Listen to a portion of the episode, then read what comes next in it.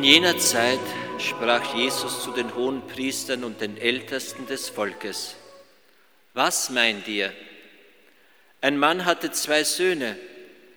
Er ging zum ersten und sagte, mein Sohn, geh und arbeite heute im Weinberg. Er antwortete, ja Herr, ging aber nicht. Da wandte er sich an den zweiten Sohn und sagte ihm dasselbe. Dieser antwortete, ich will nicht. Später aber reute es ihn und er ging doch. Wer von den beiden hat den Willen seines Vaters erfüllt? Sie antworteten, der zweite. Da sagte Jesus zu ihnen, Amen, das sage ich euch. Zöllner und Dirnen gelangen eher in das Reich Gottes als ihr. Denn Johannes ist gekommen, um euch den Weg der Gerechtigkeit zu zeigen, und ihr habt ihm nicht geglaubt. Aber die Zöllner und die Dirnen haben ihm geglaubt. Ihr habt es gesehen, und doch habt ihr nicht bereut und ihm nicht geglaubt. Danke, Pater Karl von den Legionären Christi fürs Konzelebrieren heute und danke für den Vortrag, das Vortragen des Evangeliums. Denn der Prediger sollte nach einem alten Grundsatz zunächst einmal selbst Hörer des Evangeliums sein. Oder wie es der heilige Hieronymus, dessen Gedenktag wir gestern gehabt haben, einem Priester geschrieben hat. Und er hat ihm geschrieben, er soll das Evangelium immer bei sich tragen, denn er soll zuerst aus der heiligen Schrift lernen, was er andere lehren soll. Das Evangelium möchte unser Leben prägen und formen. Die beiden Söhne stehen uns vor Augen im heutigen Evangelium. Der eine, wo Ja sagt, um anderen am Ende doch nicht tut, was der Vater will, und der andere, der keine Lust hat, der nicht will, aber am Ende doch den Willen des Vaters erfüllt. Im Grunde genommen stehen diese beiden auch ein wenig im Hintergrund des Gleichnisses vom barmherzigen Vaters. Der ältere Sohn, der Ja sagt, der klassische Ja-Sager, der alles tut, was der Vater will.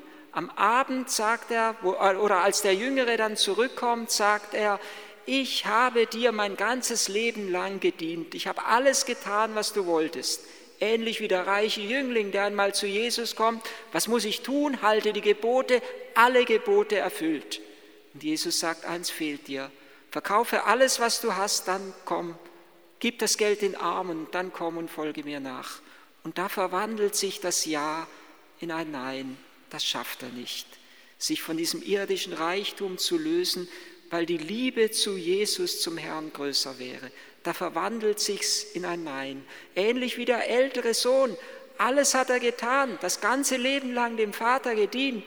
Aber am Abend oder beziehungsweise als der Jüngere zurückkommt, da verwandelt sich dieses Ja in ein Nein.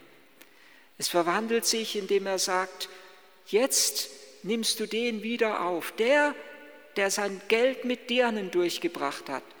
Und er sagt ihm, so nicht. Es bleibt die Hoffnung, dass er noch umkehrt. Es bleibt die Hoffnung, dass sich sein Nein auch wieder in ein Ja verwandelt. Aber zunächst einmal scheint es so, als würde er sein Herz verschließen.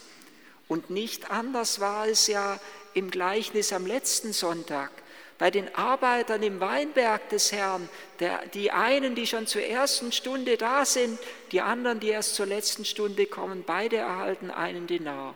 Und die, die zur ersten Stunde kommen, das sind die Ja-Sager wiederum, die, die den ganzen Tag über das getan haben, was von ihnen erwartet war, ihre Pflicht brav und treu und gehorsam erfüllt haben.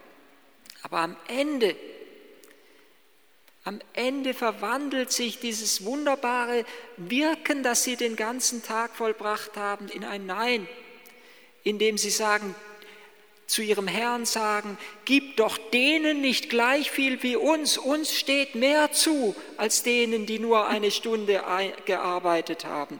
Sie treten nicht ein in die Gesinnung ihres Herrn, in die Gesinnung der Großherzigkeit, der Hingabe und des Erbarmens und der Barmherzigkeit. Ihr Ja verwandelt sich in ein Nein. Oder wie wir es schon vor zwei Wochen gehört haben in dem Gleichnis von dem Knecht, der von seinem Herrn die Schuld von 10.000 Talente, 60 Millionen Denaren erlassen bekommen hat und der aus der Fülle dieses Erbarmens nun leben könnte, glücklich sein könnte. Und am Ende verweigert er die Liebe seinen Mitknechten und ist nicht bereit, dem auch nur 100 Denare zu schenken, obwohl er 60 Millionen geschenkt bekommen hat. Er ist nicht bereit, es verwandelt sich alles. Und ich würde sagen, all diese Gleichnisse bereiten uns auf die Feier des Erntedanksonntags vor. Denn all diese Gleichnisse beinhalten in sich so ein Anspruchsdenken.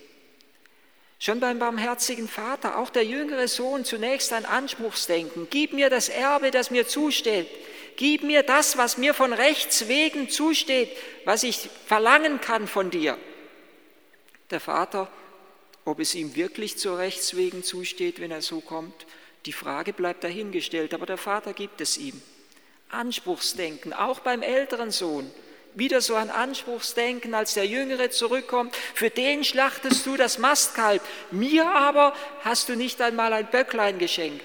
Das hätte mir doch wirklich zugestanden. Und der Vater sagt, alles, was mein ist, ist dein. Er möchte ihm ja viel mehr geben als nur ein Böcklein. Und auch der Jüngere wird wieder aufgenommen in das Haus. Er möchte ihm viel mehr geben als nur das Erbteil, das ihm zusteht. Er möchte ihn in der Fülle leben lassen. Und erst als der jüngere Sohn in der Ferne den Erbteil verprasst hat, erkennt er, dass nur im Haus des Vaters die Fülle ist und er kehrt zurück. Und das Erntedanksonntag ist wie so ein Zurückkehren ins Haus des Vaters. Ein sich zurückerinnern, wo die Fülle des Lebens ist und wo die Fülle des Lebens herkommt. Wir wenden uns ab vom Anspruchsdenken. Das Anspruchsdenken, das macht das Herz des Menschen krank und kaputt. Das verschließt das Herz des Menschen.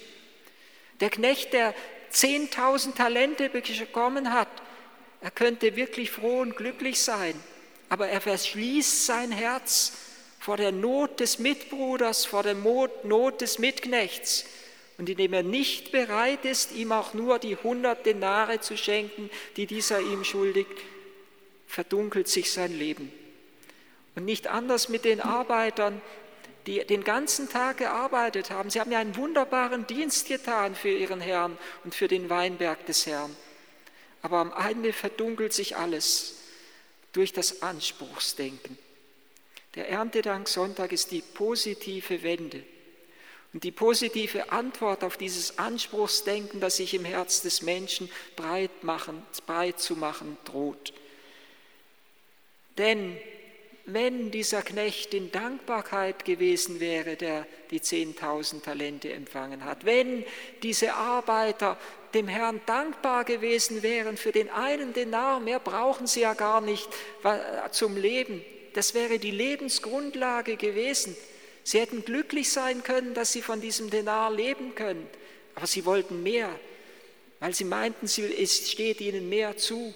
Das Anspruchsdenken hat ihr Herz verschlossen vor den Mitbrüdern, vor den Mitknechten, vor dem anderen und das Herz verschließt sich letztendlich vor dem Geber aller Gaben. Die Dankbarkeit ist die Wende. Die Dankbarkeit öffnet unser Herz für Gott. Und deshalb bin ich überzeugt, dass der Erntedank Sonntag eine weit, weit, weit, weit, weit größere Bedeutung für unser Leben hat, als wir auf den ersten Blick meinen. Denn die Dankbarkeit verändert uns zu innerst, verändert etwas in unserem Inneren. Unser Lobpreis, so beten wir es in einer Präfation, in einem Lobgesang am Beginn des eucharistischen Hochgebetes, unser Lobpreis kann deine Größe Gott nicht mehren. Wir verändern Gott nicht, indem wir ihn loben und preisen. Er ist immer groß, er ist immer herrlich, er ist immer die ewige Fülle. Unser Lobpreis kann deine Größe nicht mehren, aber uns bringt er Segen und Heil. Für uns verändert sich etwas, und zwar etwas ganz Entscheidendes, ob wir Gott loben oder ob wir ein Anspruchsdenken haben oder, und, und unser Herz verschließen. In Wahrheit, so beten wir es immer wieder in ganz ähnlicher Form, Form am Beginn des eucharistischen Hochgebets, eben in der Präfation, in diesem Loblied am Beginn des Hochgebetes. In Wahrheit ist es würdig und recht, dir, Gott allmächtiger Vater, ewiger Vater, immer und überall zu danken. Und Heinrich Bellmann hat das wunderbare Wort gesagt, dass dieses, dieser Satz eine Lebensweisung beinhaltet für uns, dass wir Gott immer und überall danken sollen, immer und überall, dass er eine Lebensweisheit beinhaltet, deren konsequente Befolgung, so sagte Spähmann, uns zu Heiligen machen würde. Wenn wir diese Weisung befolgen, sind wir auf dem Weg der Heiligkeit. Wenn wir Gott immer und überall danken, immer, immer heißt es da, wirklich, immer, in jeder Lebenssituation, auch dann, wenn es uns dreckig geht, immer und überall Gott danken. In dem tiefen Vertrauen, dass er uns da wieder herausführt, in dem tiefen Vertrauen, dass er auch durch diese Erschütterung hindurch unser Leben prägt und formt und verwandelt auch. Wenn wir etwas auch an Leid in der Dankhaltung der Dankbarkeit annehmen von Gott, dann kann, Gott durch das Leid hindurch in unser Leben hinein wirken und wir werden anders aus dem Leid hervorgehen, als wenn wir in Verbitterung diesem Leid gegenüberstehen. Und wenn es uns gelingt, für das Kreuz und das Leiden sogar zu danken, so hat es Urs von Balthasar in seinen Kreuzwegbetrachtungen gesagt, dann ist es umso besser, wenn es doch möglich ist, dass wir selbst dafür Gott danken sollen. Die Haltung der Dankbarkeit öffnet unser Herz für Gott. Und die Haltung der Dankbarkeit führt uns in eine große Ehrfurcht vor Gott, aber auch in eine Ehrfurcht vor den Gaben der Schöpfung und vor der ganzen Schöpfung. Wenn ein Mensch dankbar ist, dann lebt er anders dann geht er ganz anders mit der Gaben der Schöpfung um. Und wenn ein Mensch weiß, dass er alles, was er ist und hat, von Gott empfangen hat, dann wird dadurch, durch dieses Bewusstsein, seine Liebe zum Nächsten noch gestärkt. Der Knecht mit den 10.000 Talenten, der alles, alles eigentlich von seinem Herrn und König empfangen hat, der müsste doch, wenn er dankbar wäre, würde doch das geschehen, dass sich sein Herz verwandeln würde und sein Herz sich nicht verschließen und verhärten und verbittern würde, sondern dass er ebenso diese Fülle, die er empfangen hat, an andere weitergibt. Die Dankbarkeit gehört zu den christlichen Grundhaltungen unseres Lebens. Und deshalb ist es gut, dass es den Erntedanksonntag gibt, weil der Erntedanksonntag uns daran erinnert und daran, dazu mahnt geradezu, die Dankbarkeit Gott gegenüber nie zu vergessen. Ja, ich würde sogar sagen, dass die Dankbarkeit zur inneren Heilung unseres Menschseins beiträgt. Die, die Dankbarkeit trägt zur Heilung unserer Lebensgeschichte bei. In der Dankbarkeit hören wir auf, Gott und den anderen Vorwürfe zu machen für das, was alles schiefgelaufen ist oder für das, was wir alles nicht empfangen haben, was unsere Eltern versäumt haben oder was irgendwie der Ehemann, die Ehefrau in meinem Leben alles nicht getan haben, was sie mir schuldig geblieben sind. Die Haltung der Dankbarkeit verändert unsere Lebenshaltung. Und deshalb ist es gut, diese Haltung einzuüben. Die Haltung der Dankbarkeit macht uns, führt uns in die Haltung des Kindes dem Vater gegenüber ein, lässt uns aufschauen, lässt uns im Aufblick zum Vater leben. Und die Haltung der Dankbarkeit bewegt das Herz des Vaters, seine Gaben in reichem Maß über uns auszugießen.